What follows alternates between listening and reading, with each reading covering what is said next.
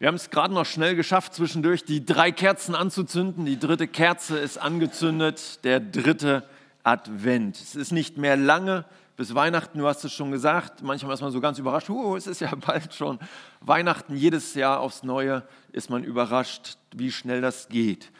Advent steht ja für Ankunft, Adventus, Ankunft. Wessen Ankunft? Die Ankunft von Jesus Christus. Advent, und da möchte ich heute darauf eingehen, deswegen auch dieses Thema heute, Advent Jesus hoch drei, Parousie. Im Grunde genommen geht es um eine dreifache Ankunft Jesu. Da möchte ich mit euch heute ein bisschen drauf eingehen. Wenn wir an Weihnachten denken und wenn wir so Weihnachten feiern, dann feiern wir das ganz oft so, dass wir im Rückblick feiern. Also Jesus ist uns begegnet, Gott äh, kommt als Kind in diese Welt. Und wenn ich mir das so vorstelle, wie Gott, der Schöpfer des Universums, ist für mich jedes Mal Weihnachten eigentlich auch bei der Heiligabendpredigt, denke ich jedes Mal, dass ich so mit euch gerne staunen würde darüber, wie grandios das ist, dass der Schöpfer des Universums sagt, ich möchte zu den Menschen kommen. Ich werde Mensch, ich werde ein Kind, ich komme direkt zu ihnen hin und macht sich so verletzlich, gibt sich in die Hände von Josef und Maria als Baby, was versorgt werden muss, der Schöpfer des Universums. Ja, und dann tut er so viele Wunder, kämpft mit den Leuten um sich herum, über verschiedene Meinungen, wird berührt, äh, berührt andere Menschen, heilt sie, Wunderzeichen, ganz viele auch gute Worte, die er weitergibt, die Evangelien, die wir haben, wo wir das lesen können, viele Wunder, die passieren. Und dann diese große Liebestat am Kreuz, wo Gott, der Schöpfer des Universums, ans Kreuz geht, für uns Menschen stirbt all diesen Müll, den wir fabriziert haben, auf sich nimmt, damit wir einen Zugang zu ihm haben. Und all das feiern wir im Grunde genommen an Heiligabend, dass Gott Mensch wird, dass er bei uns ist und dass er uns begegnen will auf Augenhöhe. Und dass er für uns ans Kreuz geht, mit seiner Liebe beweist zu uns Menschen, wie sehr wichtig oder wie wichtig wir ihm sind. Und das zweite Kommen Jesu, das war das Kommen im Geist. Also dann, Jesus geht ja weg und sagt zu seinen Jüngern, aber ich lasse euch nicht alleine, ich gehe zurück zum Vater, Himmelfahrt. Aber vorher sagt er ihnen, bevor er ihnen den Auftrag noch gibt oder als er ihnen den Auftrag gibt, sagt er ihnen, spricht er ihnen zu, ihr sollt rausgehen, die Botschaft in alle Welt bringen, aber ihr sollt nicht alleine das Ganze machen, sondern ich werde in euch leben. Der Heilige Geist wird kommen, an Pfingsten haben wir das erlebt, die Gründung der Gemeinde. Der Heilige Geist erfüllt die Menschen und durch den Heiligen Geist ist Jesus mitten unter uns. Er ist in uns. Und das ist für mich das nächste Wunder, ja, diese Ankunft Jesu, dass Jesus in uns Menschen direkt reinkommt. Vorher war er in Begegnung mit uns und jetzt lebt er die Fülle Gottes, Gott selbst, Jesus selbst, lebt durch den Heiligen Geist in uns. Und das ist so ein großes Wunder, so grandios. Kann man sich an vielen Stellen gar nicht richtig vorstellen, wie das alles gehen soll, aber es ist passiert. Jesus sagt das, ich will in euch leben, ich will bei euch sein, ich will, dass ihr nie mehr alleine seid, ich will bei dir sein. Durch den Heiligen Geist ist genau das möglich und das ist geschehen. Und wenn man so an die drei Arten der Begegnungen Jesu oder Jesus hoch drei, Jesus begegnet uns zu Weihnachten oder Advent, wenn man das feiert, dann ist diese zweite Geschichte, dass Jesus Christus oder Gott selbst durch den Heiligen Geist in unser Leben einzieht, ich finde oft die entscheidendste. Wir können gerne zurückgucken und uns anschauen, was äh, Gott gemacht hat, dass er als Mensch hier unter uns war, das mit dem Baby und die ganzen Geschichten. Das ist alles sehr interessant, aber das Entscheidende ist, ist, dass er in mein Herz einzieht, dass er in mein Leben einzieht, dass er durch den Heiligen Geist in mir wohnt. Und dann heißt es ja, dass der Geist Gottes der Tröster ist, der, der mich in alle Wahrheit führt, der, der uns leitet, der, der uns Jesus vor Augen malt. Und wenn ich den nicht habe, kann ich Weihnachten nicht verstehen. Wenn ich Gottes Geist nicht in mir habe, wenn ich Jesus nicht meine Herzenstür geöffnet habe und er in mein Leben reinkommt, dann kann ich Weihnachten nicht verstehen. Dann ist das mit dem Baby irgendwie niedlich und dann kann man das auch irgendwie feiern und dann gibt es ganz viele lustige Sachen, die man dazu machen kann oder viel Kitsch. Ja? aber wenn ich verstanden habe, was das bedeutet, dass Gott Mensch wird, dass er zu uns kommt, dass er sein Leben für uns gegeben hat, das kann ich eigentlich im Grunde genommen erst verstehen, wenn ich weiß, dass er in meinem Herzen ist und dass er mich zu neuem Leben gerufen hat. Ich glaube, der wichtigste Schritt ist genau das zweite, diese zweite Ankunft Gottes im Geist Jesu in meinem Leben direkt rein. Und wenn ich das verstanden habe, dann sollte in uns, die wir als Christen uns versammeln, so eine Sehnsucht danach kommen, wie wir es gerade schon in den Liedern auch gehört haben, so eine Sehnsucht nach der Ewigkeit. So eine Sehnsucht nach dem letzten und dritten Kommen. Die Parosie spricht, das Wort heißt im Grunde genommen, dass das letzte steht für das letzte Kommen Jesu am Ende. Jesu Kommen in Herrlichkeit. Gerade festgestellt, das erste, das zweite und das dritte.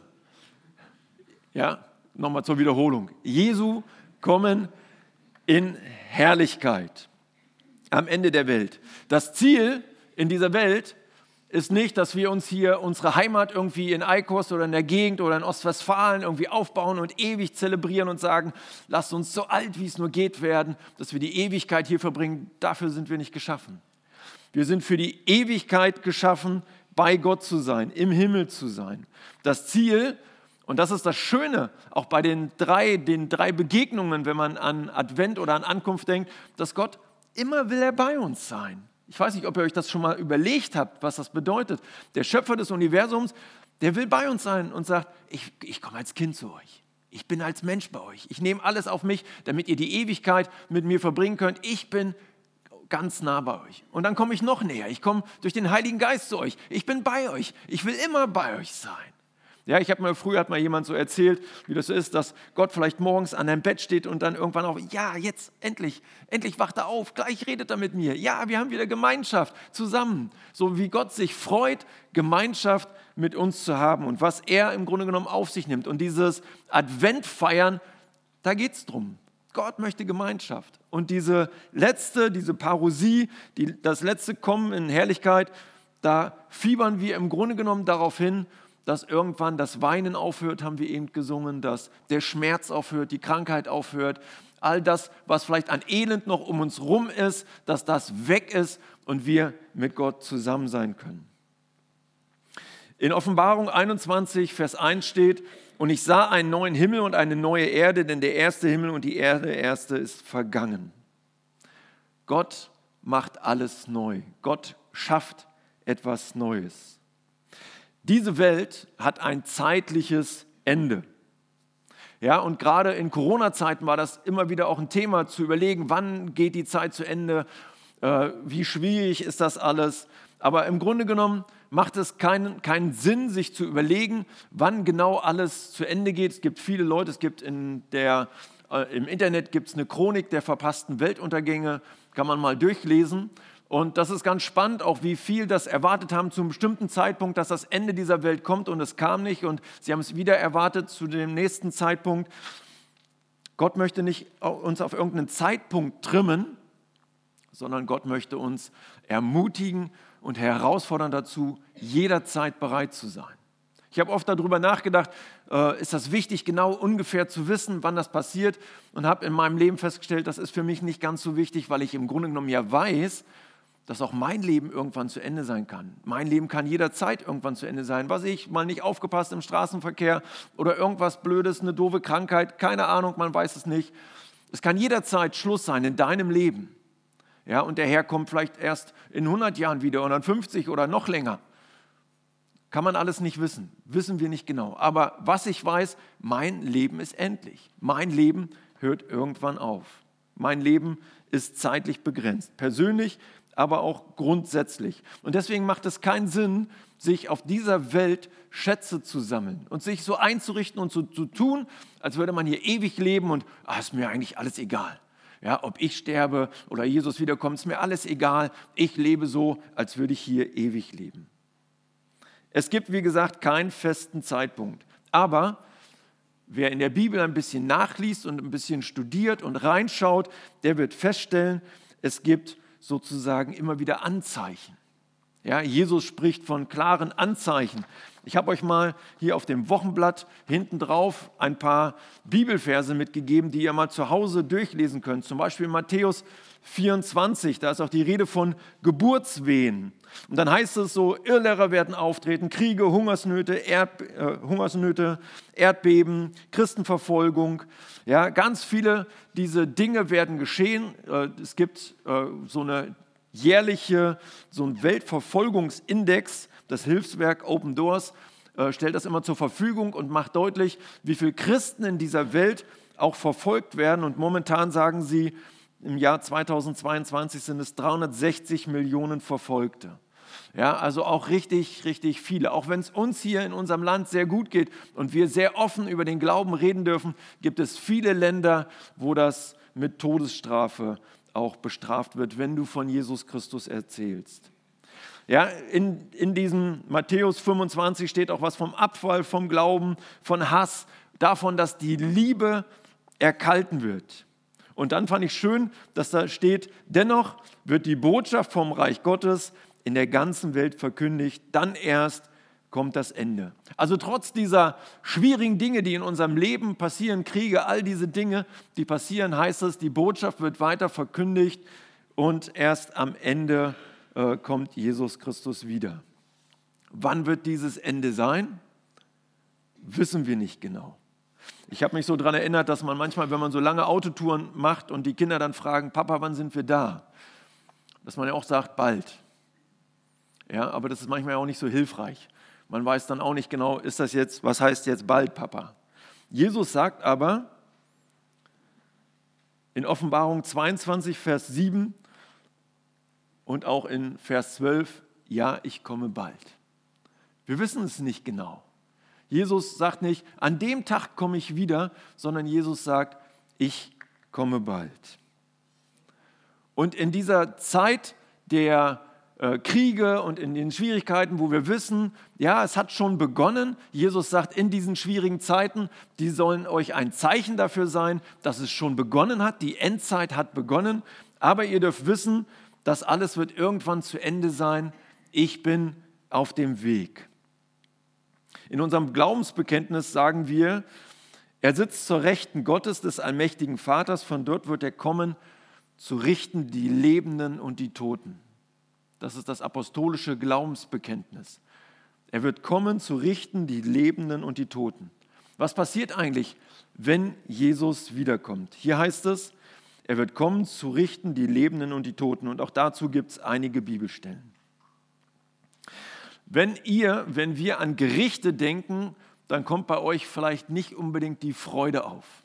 Ja, wenn ich zum Gericht gerufen werde hier in dieser Welt, dann kriege ich irgendwie ein bisschen Angst, dass ich da denke, wow, jetzt muss ich da irgendwas regeln.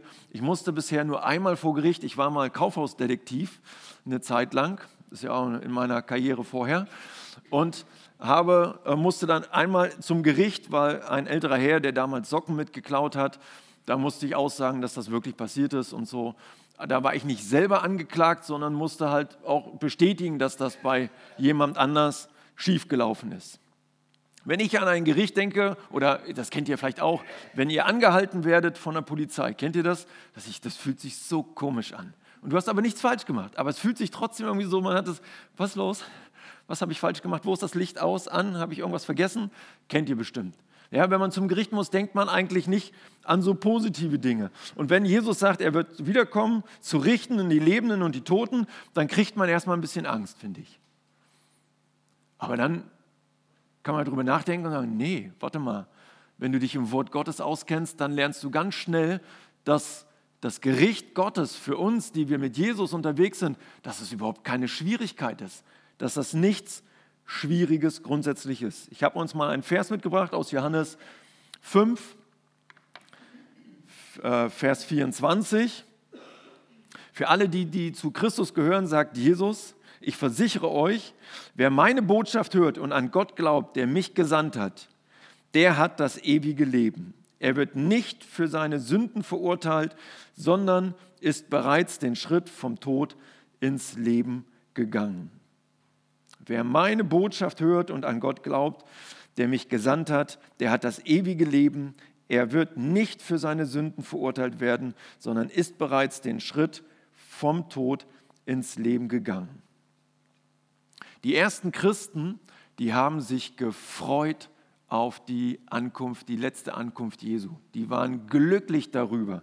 Ja, sie haben gesagt, freut euch im Herrn, alle Wege und abermals sage ich euch, freut euch, eure Güte lasst kund sein allen Menschen, der Herr ist nahe. Freut euch in dem Herrn. Wisst ihr, warum die sich gefreut haben?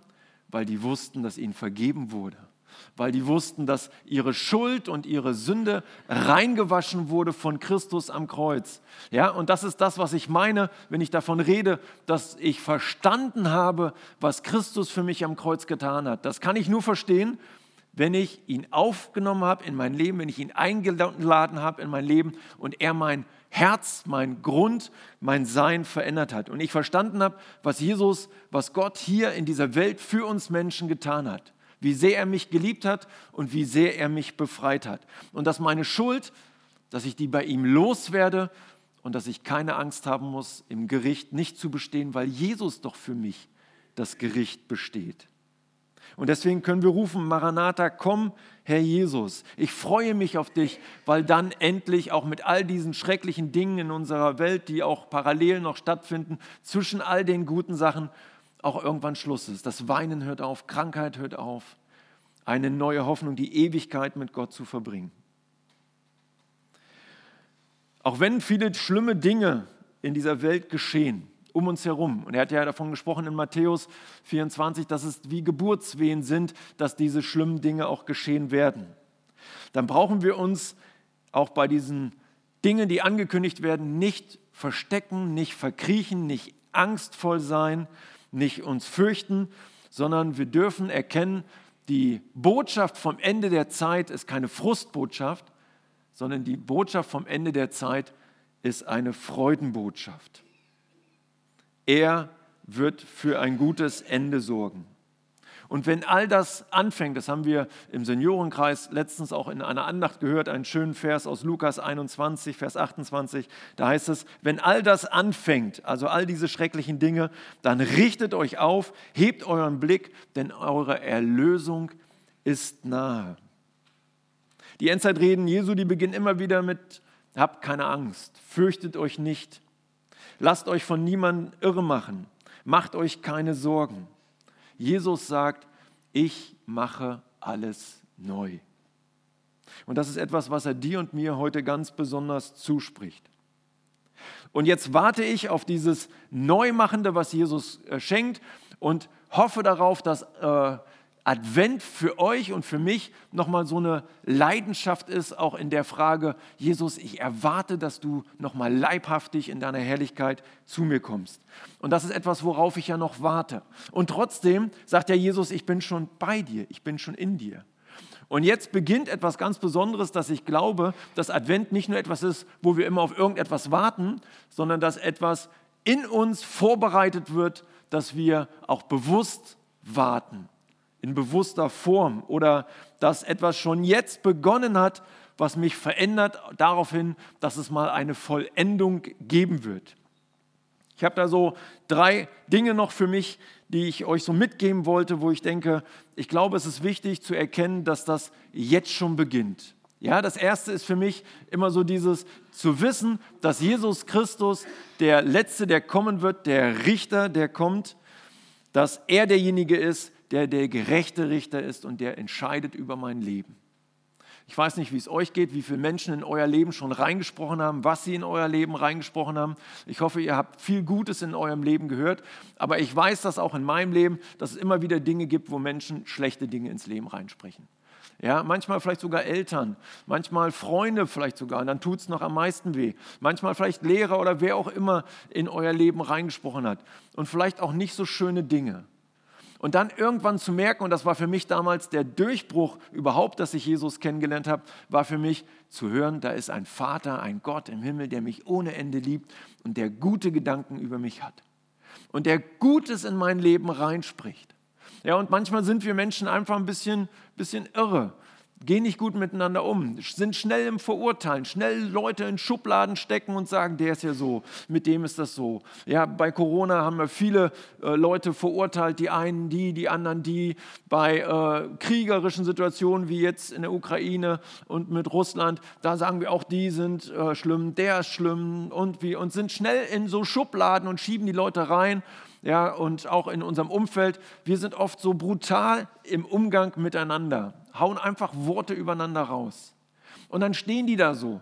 Und das Gleiche hat einmal auch Paulus für sich erlebt, dass er sagte, Leute haben über ihn gesprochen, haben gesagt, den Charismatikern ist er nicht charismatisch genug, den Predigern nicht theologisch brillant genug, den Moralisten war er nicht gesetzestreu genug. Und dann ist er in seiner menschlichen Erscheinung, der schreibt super Briefe, haben sie geschrieben, wenn ihr in Korinther das mal so nachliest. Paulus, du kannst super schreiben und harte Worte und klare Worte, aber wenn du dann kommst, dann bist du ja ein Häufchen Elend. Da mit dir ist ja nichts los. Ja?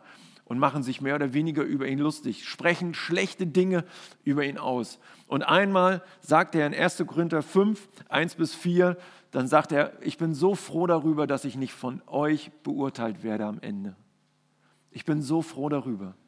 Ich bin so froh darüber, dass der gerechte Richter, mein Gott, der mich wirklich durch und durch kennt, der mich liebt und der für mich gestorben ist, dass der es ist, der über mein Leben richtet. Als ich das für mein Leben erkannt habe, da hat sich für mich wahnsinnig viel Freiheit ausgebreitet. Dass ich nicht abhängig bin von der Meinung anderer, sondern dass ich allein abhängig bin von der Meinung Gottes. Dass sein Urteil über mich das Entscheidende ist. Und wenn ich ihn erkannt habe als den liebenden Vater, der sein Leben für mich gegeben hat, Jesus sagt einmal, keiner hat größere Liebe als die, dass er sein Leben gibt für seine Freunde. Und er sagt, du sollst mein Freund sein. Du sollst mein Freund sein. Ich liebe dich ohne Ende und ich gebe alles für dich. Und wenn der zu mir spricht und sagt, Jan, wir werden am Ende des Lebens über ein paar Dinge noch reden müssen, dann habe ich keine Angst. Dann bin ich froh, dann weiß ich, er wird über mein Leben in positiver Weise urteilen. Er weiß, was Gutes in meinem Leben, er weiß, was Schlechtes in meinem Leben, er weiß die Hintergründe, er weiß alles. Er ist der gerechte Richter und er hat sein Leben für mich gegeben. Er ist der, der mich liebt. Also nicht die Anerkennung und die Meinung der Menschen sind das für mich Entscheidende, das darf ich jetzt schon wissen, auch in Zukunft mit dem Blick auf das Gericht hin, sondern ich darf jetzt schon wissen, Gott ist es, der über mein Leben bestimmt. Seine Liebe, durch seine Liebe erhalte ich den Wert. Und das Zweite, was ich für mich gedacht habe, ist, dass das Kommen Jesu, also dass er wiederkommt und zum Gericht kommt, dass mir das hilft, mich vorzubereiten. Dass ich weiß, es ist bald, es kann jederzeit sein, ob mein Leben endet oder Jesus wiederkommt, jederzeit kann das sein. Und dass ich anfange, mein Leben aufzuräumen, mein Lebenshaus zu entrümpeln. Ja, dass ich mein, für meinen Körper sorge, dass ich für meinen Geist sorge, dass ich für meine Seele sorge. Und ich habe mich gefragt, ich habe euch mal ein bisschen herausfordernd so eine kleine äh, Skala aufgemalt oder aufgeschrieben, wo ihr mal selber für euch zu Hause eintragen könnt, von 0 bis 10. Wie sehr freue ich mich eigentlich auf die Wiederkunft Jesu? Wie sehr fiebere ich dafür hin? Freue ich mich da richtig doll drauf? Das wäre dann die 10. Bin ich so richtig leidenschaftlich, dass ja, das wär's?